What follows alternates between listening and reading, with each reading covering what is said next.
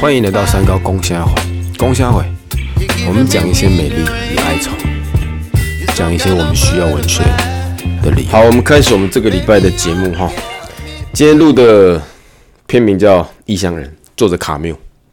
然后前一段时间我们录卡夫卡，然后卡夫卡的《变形记》，我觉得有点延续，应该说卡缪《异乡人》的那个气味有点延续，就卡夫卡的《变形记》，就是就人面对那些困境该怎么处置，或我我们用什么角度看待我们自己的处世哲学。很很多人会把它理解为什么存在主义啊，或者荒谬文学，或者是社会主义很多。那我觉得都好。那不管我用我的方式去理解它了哈。好，就异乡人。我们今天有邀请来宾，那我就先尽我的工作，把异乡人的内容简介一下啊。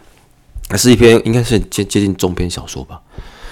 反正主角主角应该叫莫说吧。好，他就故事一开始很直接切入他母亲在。老人安养院过世，然后莫说就是个平凡的上班族，然后疗养院院长通说你母亲过世，他当然就赶去。只是这里就开始铺陈，就是他去的时候，因为工作上的疲惫，让他情绪上没有太大的伤心呈现。那外人可能就理解为啊，你妈死掉，你怎么好像没有很悲伤？啊，那莫说心里面有他解读。照书里面的说法是，他也不是不爱他母亲。只是因为长期，因为你上班族，你也不可能真的照顾母亲，经济上压力，他也只能把母亲送到疗养院。有一段对话，我觉得可以讲，就是疗养院的就主持人跟他说：“我知道你有你的不得已，然后把母亲送来这里，那就其实是用一种体谅了，而不会就说啊你不孝如何的。”好，那就是故事开始。然后焦点，我觉得你可以聚焦的是母亲过世的时候。他并没有在情绪上呈现很悲哀，那给予人一种好像冷漠甚至不孝顺的一种特征。但其实，如果你认真读他，莫说好像不是这样一个人，他就是现实生活底下一个正常人该的反应。好，往下，然后母丧，他当然就守灵。好，那接着把母亲安葬。然后到了第二天，他实在是又烦又累，想要去外面走走，然后。就散心了，好，这也是人之常情嘛。我看他都人之常情，但散心的过程，他遇到一个之前的跟他有互有好感的一个女同事，那当然就聊天互动，姑且可以说就谈起恋爱吧。好，那旁人解读可能说，那你母丧的第二天你就跟女性有这样的互动，仿佛另一种的不恰当。但我自己解读就是。如果你有经历过那些亲人过世的伤痛，有时候在伤痛底下，爱情会是更好的避风港或者慰藉，而不应该单纯只是对你说啊，你妈过世，你又跟女生乱搞，对，就看怎么解读了哈。我觉得卡缪就很刻意去安排这个，你可以忠于你自己的情绪性格去过生活，但世俗有世俗的看法。好，那就跟那女生谈恋爱，然后这是故事的前半段。那中间有个转折是，他住公寓，然后遇到一个就类就公寓里面朋友叫雷蒙，然后雷蒙不是什么好角色，他对外宣称他的工作是仓储管理员，那基本上是个皮条客了。所以我自己看法，如果简单讲，就台湾的角度看，就是个混混，好类似道上人物，性格有问题，还会殴打女生什么的。啊，反正莫说跟他互动，反正就是一般的朋友，也不怎么样。然后雷蒙好像蛮。欣赏莫说，就有意识要交朋友。那后面他们就故事往下转折是，他们去海边玩，就相约出去玩。然后因为那个雷蒙他就是混混，然后遇到就是那应该叫什么说？仇家啦，混混免不了仇家。阿拉伯人，然后就在海滩上就互殴，就两过来就互殴。然后。这个如果没有出过社会人看，会觉得哇，那怎么这样打起来？可是如果你真的走过社会，可以发现，有时候这种有时候这种事情真的是莫名其妙会发生。就朋友的朋友连接一些你无法掌握的厄运嘛。好，打打着，那反正就事情就结束，就打完了。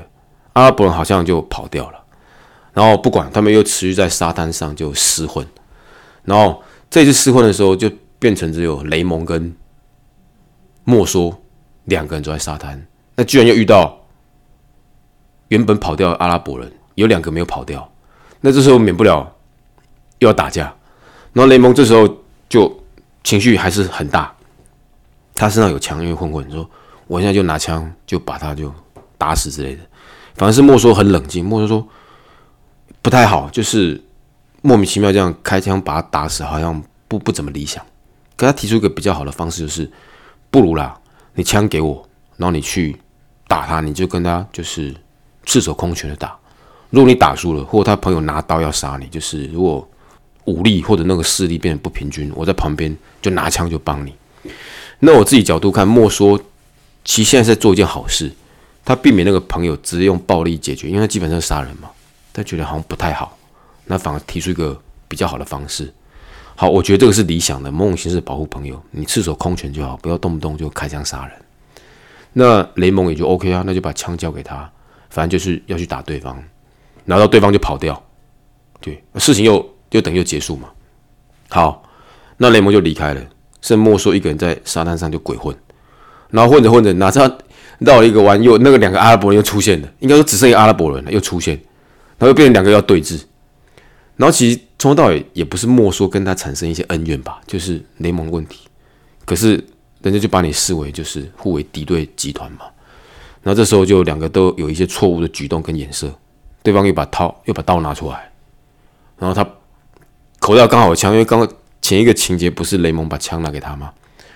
他就拿枪出来，然后匆忙底下扣了扳机，把对方打死，然后。莫名其妙，对方倒在地上之后，他又连补了四枪。这这一幕我认真想过，到底是卡缪在鬼扯，还是有机会发生？我自己认真想过，没有理由补枪，但是又好像有理由补枪。这如果你有玩过枪支，像男兵男生有当过兵，有时候那种枪支拿在手上，真的会让人家有扣扳机的冲动。所以我小时候无法理解他为什么补这么多枪。后面我发现。就是你，如果你有开枪经验，第一枪其实很大声，可是你习惯那种快感跟刺激之后，因为你可以掌握某种火气，就是会会让人出呈现一种失去理智的亢奋。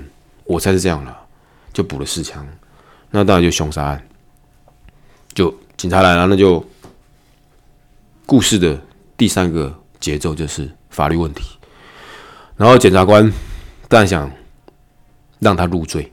因为他实在是就补枪这种行为就是有点残酷，然后检察官为了巩固自己立场，就要设定莫说是个坏人，就把他母亲过世的那一幕也拉进来，为了证实他是个冷血的混混。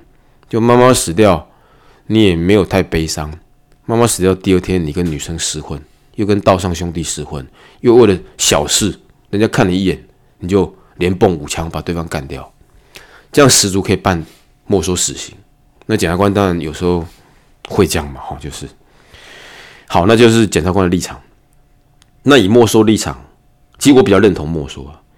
他从头到尾就是忠于自己。他就妈妈过世，我就真的很累。你要如何叫我硬逼出眼泪？我心里面对母亲的爱不需要跟别人解释吧。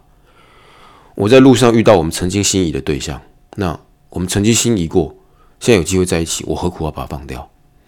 一个道上兄弟看得起我，那。一样是男生，他也没有对我不起，我为何就要拒绝他的友情？然后他要做比较邪恶的事情，我劝他也是分寸之内，甚至是个君子该做的事情。那阿拉伯人跟他的互动确实是个灾厄，就莫名其妙产生的厄运，就是不然怎么办？他要拿刀，那我一时亢奋也不得已开很多枪。如果给我很快的总结，就是一个完全忠于自己的一个人，那他也。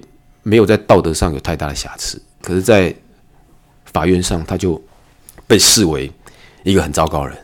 那然后在审判的过程，他也拒绝跟监狱牧师做一些互动，因为他觉得他在道德上或认知上他是没有错的。那后面固然就死刑。那故事的最后，他好像也不在意死跟不死这个东西，他甚至也觉得，反正我现在不死，日后可能也是死吧。好。异乡人，来，那我再聊一个小东西。我刚刚有聊到卡夫卡，卡夫卡的《变形记》他一样提到，就那个主角一醒来变成一只虫，就是一个莫名其妙的、无法解决的灾厄。那我觉得异乡人这个也是，他也是莫名其妙遇到人家误会我不孝，人家误会我是混混，不得已情况下我又杀人了。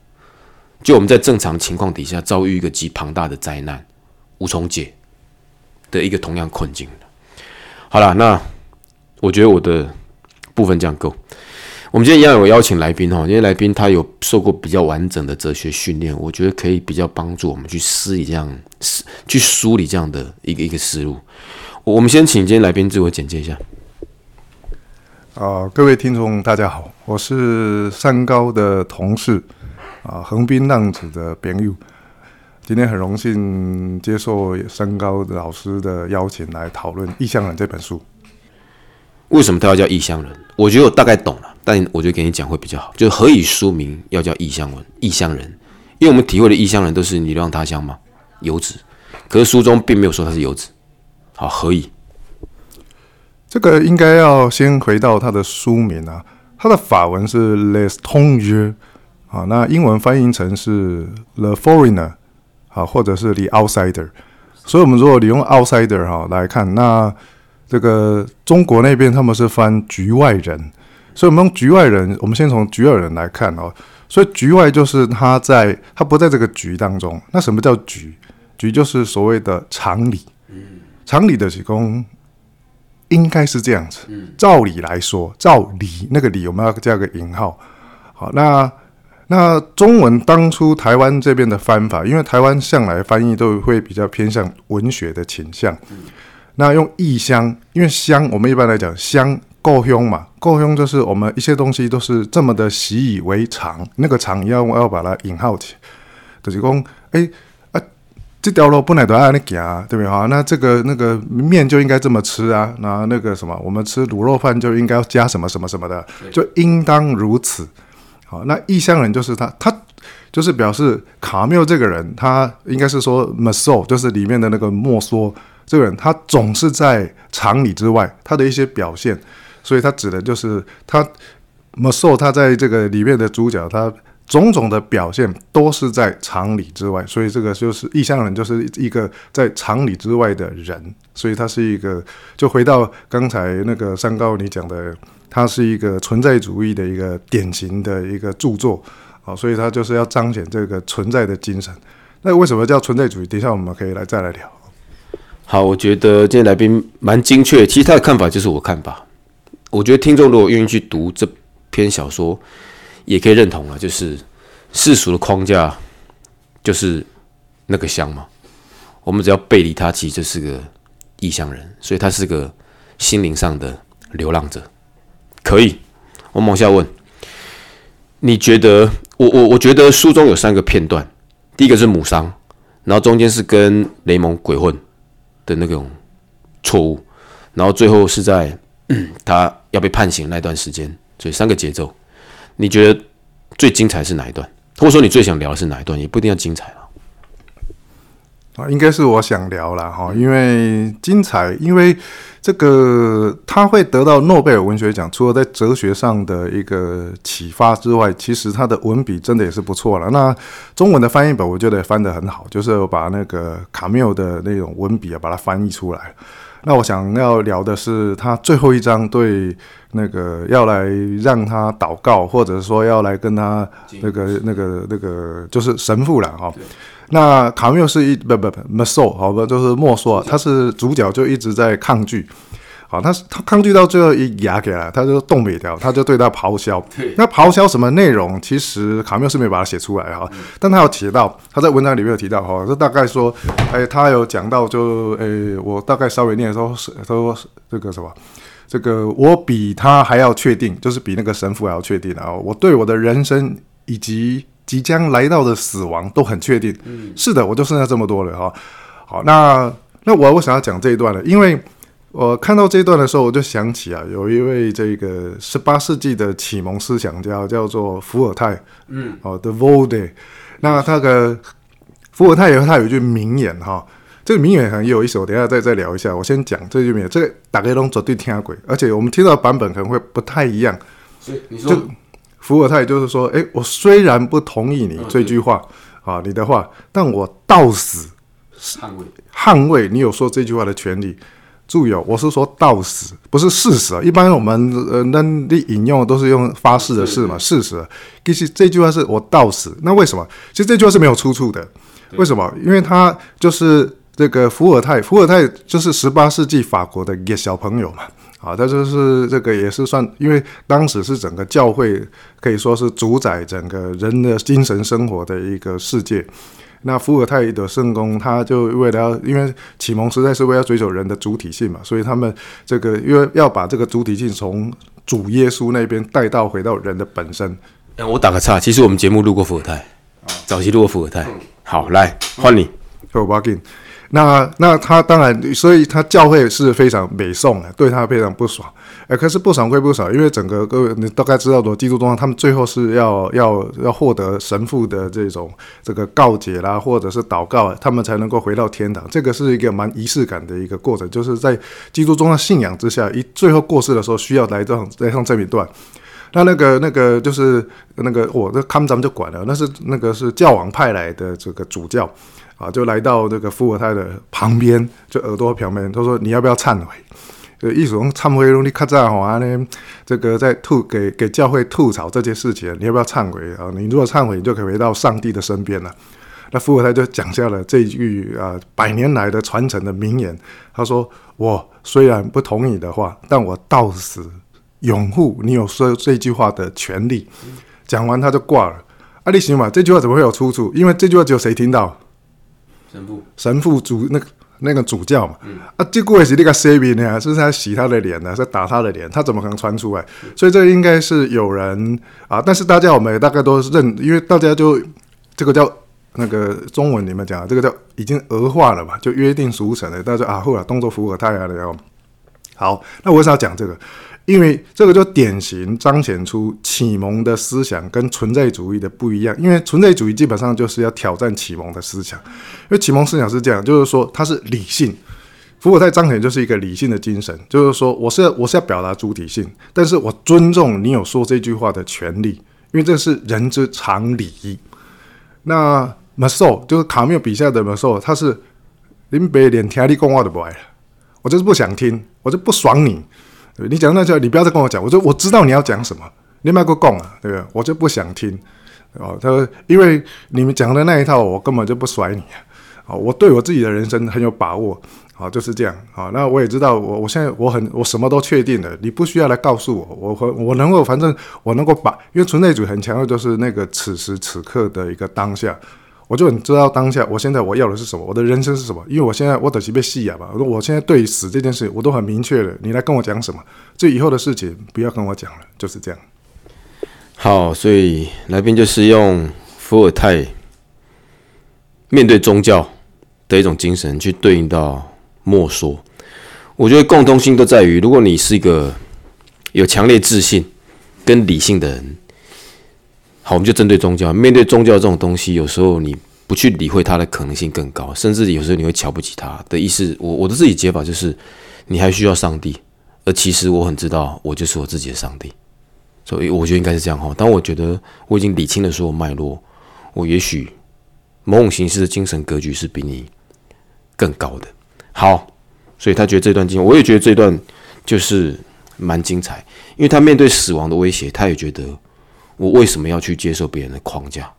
好，我们再问下一题，就是有人说主角莫说是现代荒谬英雄，就是聚焦那个词荒谬。那甚至有人说异乡人或者是卡夫卡，那启动了荒谬文学。甚至我上一集跟哪个来宾录音也录到那个太宰治，太宰治六天鬼，就日本文学，但也是荒谬。好，那我觉得在那一段时间，好像一直出现荒谬。这样一个词，你怎么看待荒谬？或说文学里面的荒谬？荒谬哈，因为翻成英文就 absurd。那什么是 absurd？absurd？你我们如果查词典哦，它就会说是非理性的。就刚才我们在一开始提到的说，呃，它是非常理，非常理。那所以荒谬，我们不能把它理解为英文的另外一个 ridiculous。其实它是一个非，它是 observe，它是一个非非常理，就是说啊，你那阿内，怎怎么会这样子啊？就是怎么会这样子哈？好，那我们一样要回到这个存在主义的一个，我先稍微简单说一下好了，因为一般传统哲哲学我们追求的是存有，就是 being。那什么是存有？简单讲，就是存有就是万事万物的终极本质啊。好，因为它会用 be 哈，是因为那咱还的 be 动词嘛，be 动词原形。那 be 动词不是有 was am I 然后？那上面上面上面 are 啦，还是里里扣扣这样，它的共相就是 be 嘛。Yes，就是那个最原初的那一个点，就是存有嘛。好，那存在主义特是就是他就就是不爽这个东西，他认为说我我为什么要讲存有？我就要讲 exist，就是 existence 存在。那这个有时代背景的哈。那因为这个是最早从这个丹麦的奇克果开始，十九世纪嘛，他们认为说，因为那个时代是一个感冒就岔开，因为在高世纪到十九世纪嘛，德国的平均寿命才会在四十多岁啊。好，那其实会更那为什么会做？第一个是疾病，啊瘟疫，再来就是战乱贫人，好，那在资本主义盛行，那这些就是 Hugo 写的这个悲惨世界的一个是那个社会，所以人民是非常受到压迫的啊，所以。我我的车加的不搞，我下一餐在哪里都不知道，或者我这一餐我吃的是发霉的面包，喝的是这种不干净的水。你给他讲 being，我来听也对，我都活都活不下去的。所以他们这样子追求的是 existence，就是有那个存在。可是这个，因为一个思潮和或者说我们这样子一个社会，它要改变没有那么容易啊。那等于是说，所以存在主义发展到高潮，就是来到的沙特跟这一个这个伽伽缪哈，就是卡缪哈。所以他们两一个是从哲学的视角来走，一个是从就沙特是从哲学嘛，那卡缪是从文学的一个那个什么一个。方法来走，那当然有很多的大家了啊。那卡缪是因为受到诺贝尔的一个肯定嘛，所以感觉比较有名啊。那这个，所以我们在讲说他为什么叫存在主义？存在主义就追求那个存在，在最初就是说，就是我，我就我们我们用另外一个视角来看了那个五月天不是这条瓜吗？诺亚方舟是不是？不熟。它里面有一段，他说如果要告别最后一通电话，你想要打给谁？嗯，就贵的用。你被死的时准，当你要死的时候，你你只能打一通电话，还不能够用赖哦，对不对？哈，你不能一对多，你要打给谁？好，那有时候我上课就问学生，如果你是要打给补习班请假，那你一定会考上，对吧？哈，因为个系利用成功啊，我还请假，不过等一下那个罗振老师的课没有办法上，啊，表示啊你太在乎这门课了，啊，所以就是说在死的是最在乎的那件事情，所以存在主义就要逼出你那个最在乎的那个价值到底是什么了。好，所以咱就把拉回来哈。那他为什么荒谬？其实就存在主义，它我们说刚才提到，它是一个文学性很强的一个一个思潮，或者它是一个一个哲学性很强的思潮，我们可以都互为解释了。好，那它的文学的技巧啊，最常运用的都是是能够映衬，就是你要怎么知道这个东西？比如说啊，你怎么知道你的舌头很灵活？看你那个淫荡的眼神，我在不是是咬到的时候啊，对不对？咬到的时候，你就觉得哦，原来我的手腿原来这么灵活嘛，对不对？像我们当老师的最怕什么？落枕，对吧？你落枕的时候才知道，原来自己的脖子平常这么的好用嘛，对吧？因为你要写黑板转头，有的时候如果中小学老师要做班级经营，啊，也赶快被戏。好，所以那我们有时候嘴巴破了，所以就是说，当我们遇到危机的时候，我们才知道拥有。拥有的珍贵嘛，那个有的珍贵，所以存在主义很喜欢用这种危机、悲剧、灾难去衬托那仅有的一丝一毫的啊的好，或者是光明。所以存在主义哦，这个呃不懂的人哈，乍看之下就会觉得一股很浓稠的一种悲哀，化不开。其实他要表达的是那个最后的一个那个什么那个。希望跟光明，所以其实卡缪他在，但是卡缪这个文学，他的他没有用，他他没有用到非常的明显的啊，他是最后就刚才说我刚才提到那一段嘛，就是说他最后那个对神父的一个嘶吼啊，因为因为你看那个刚才诶你那个。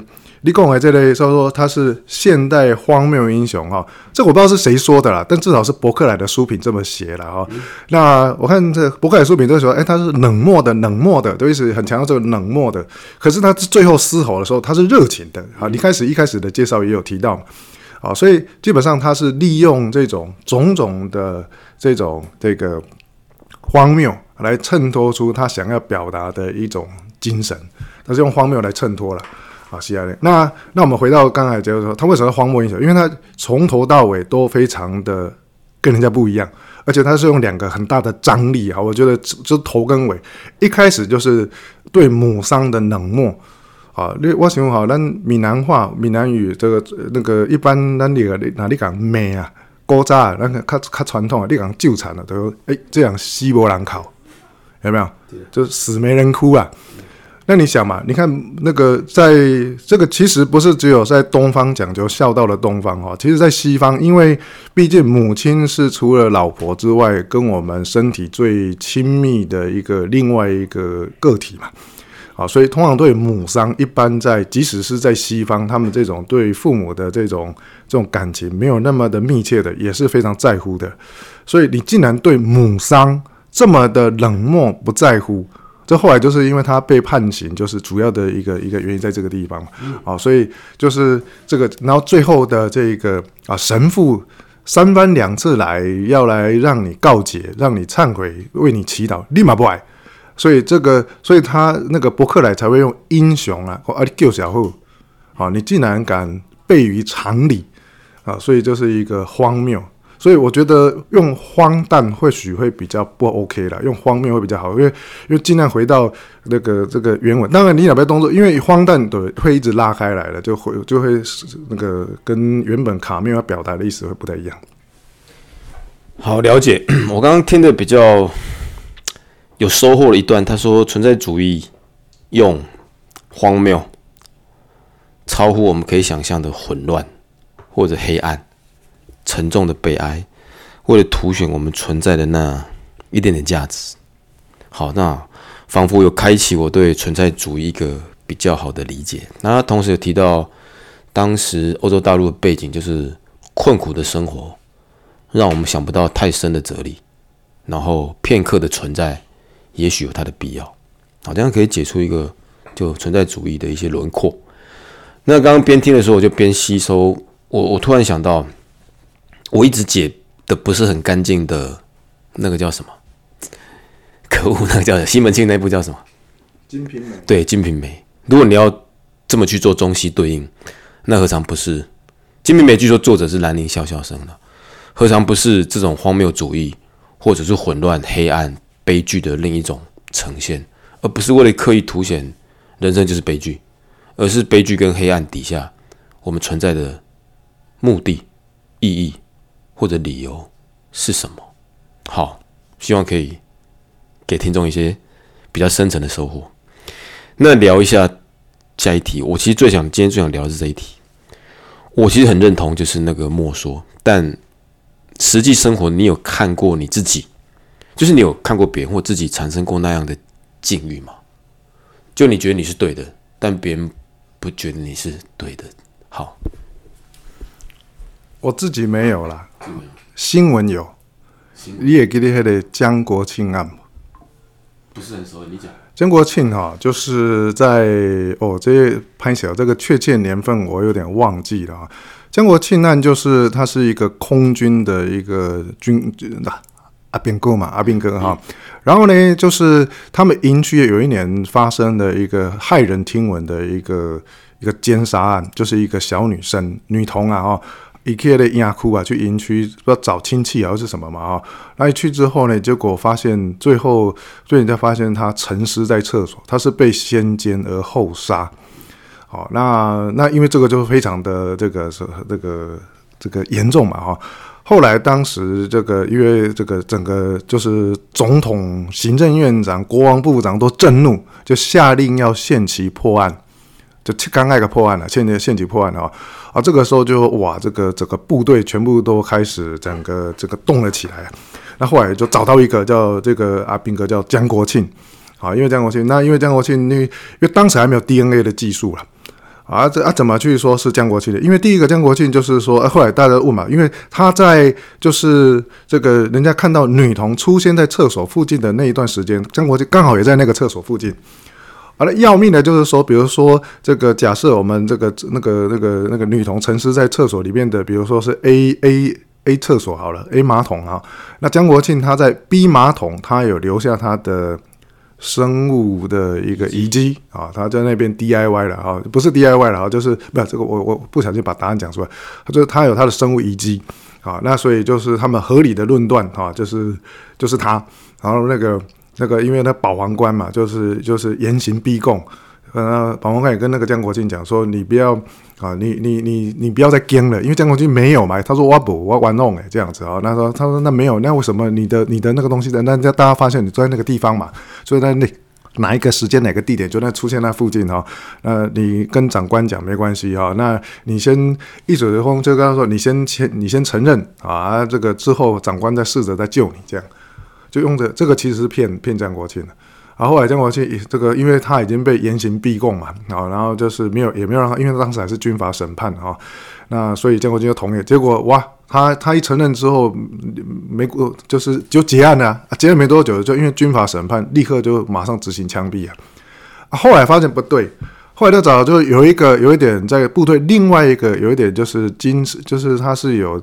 那个那个智能不足的另外一个阿兵哥，他后来自己说他自己不在那哈，突然就说承认说没有，那女童是他杀的，好，女童是他杀的哈，好，那就是说这个他也讲的很一般，以为因为他有那个智能不足嘛，打个救急工一定欧北工，后来发现不对，就是他，好，那后来再慢慢的再再去做，就是原来是江国庆，他就是在刚好在那个。这件事情发生前几个小时，他就因为可能欲望啊，或什么什么，都都都进去自己去 DIY 了，啊，就刚好这样子，这么这么的巧合啊，那就被人家这样子这个误认为他就是杀人犯这样，好，所以这个我就觉得说，他说看了就觉得哇，天哪，这个难以想象的一个巧合啊！当时我后来在，因为那时候还没有念卡缪嘛，然后后来在念卡缪，我就觉得说，嗯，啊，这个莫说就很像那个江国庆。是这个样子，啊，那但是比较不一样，江国庆，因为江国庆一直喊冤嘛，对吧？那这个李渊莫说这个人物，他是他是没有喊冤的啦，他就是很冷，他连这个，因为因为实际上应该不会有这种人啊。其实啊，这个就是卡缪他他他用了很多的一个技巧，还有很多的梗来铺陈，说啊，他为什么会这么冷漠这样子？所以这个我想应该就是这个文学产生的张力吧，就是这样。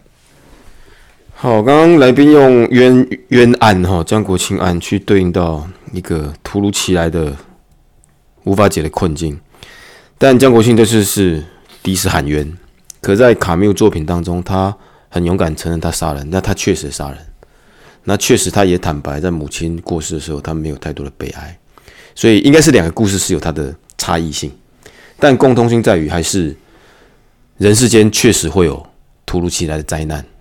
是你无法掌握的。就算你一辈子行事光明磊落，那灾难还是会产生。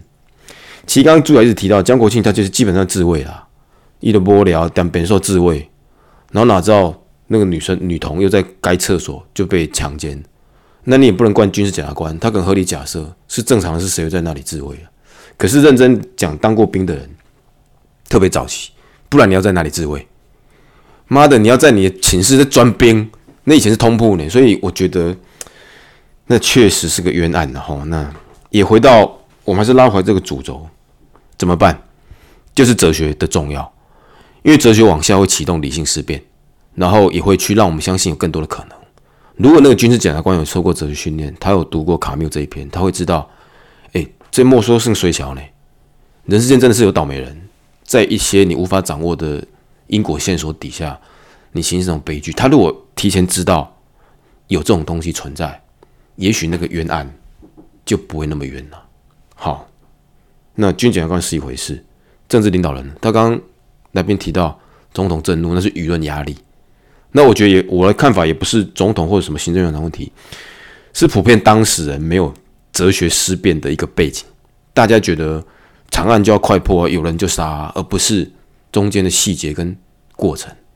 这也是我接下来想问来宾一个问题。那么哲学的重要性是什么？因为你是哲学背景出身嘛，哈。好，那我们就聊这个比较空泛的问题。你觉得哲学的重要性是什么？或者说，我们为什么需要哲学？其实，就生活上就是就是一些哲学的议题啊。啊，只是一般我们在生活在其中，我们不会特别去思考它。好，那我们就来讲说，那为什么哲学？我们回回到你的议题啊，我就呃，与其做一头快乐的猪，不如做一个不满足的人啊。其实快乐嘛，那是生理上的快乐嘛，猪是讲生理快乐哈，那要心理上满足。那与其做一个满足的傻瓜，不如做一个不满足的苏格拉底。其实这个就在讲说，人生发展到最后一个这个生命的阶段的时候，其实我们回归到自己的本身，我们去寻求这个生命的意义啊。所以你说哲学重要吗？说实在，如果你觉得说啊，我的假霸的后啊，我这饼又高啊，这个这个可以好好玩，这样就好了。那个每天我们来去算几路几路啊，对不对？去录呀啊，那个华裔的后啊，行吗？这边的话，这样也是 OK 啊。啊！但是如果觉得说你生命一定要有一个意义，你做什么事情都觉得说啊，为什么？你很喜欢为什么？那我觉得哲学的训练可以帮助我们去过更有意义的人生。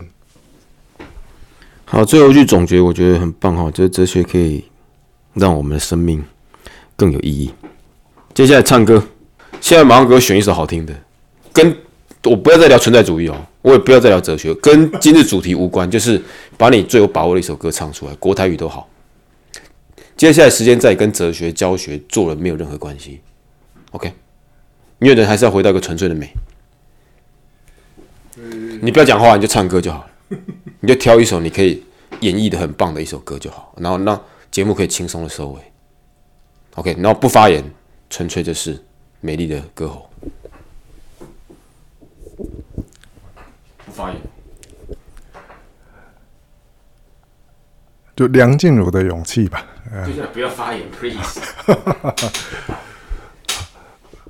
终于做了这个决定，别人怎么说都不理，只要你也一样的肯定。我的心一直温习说服自己，最怕你突然说要放弃。唱歌真的需要勇气，来面对流言蜚语。只要你一个眼神肯定，我的爱就有意义。好，感谢今天节目可以到此一个圆满结束，来跟听众朋友说再会，拜拜。好，再见。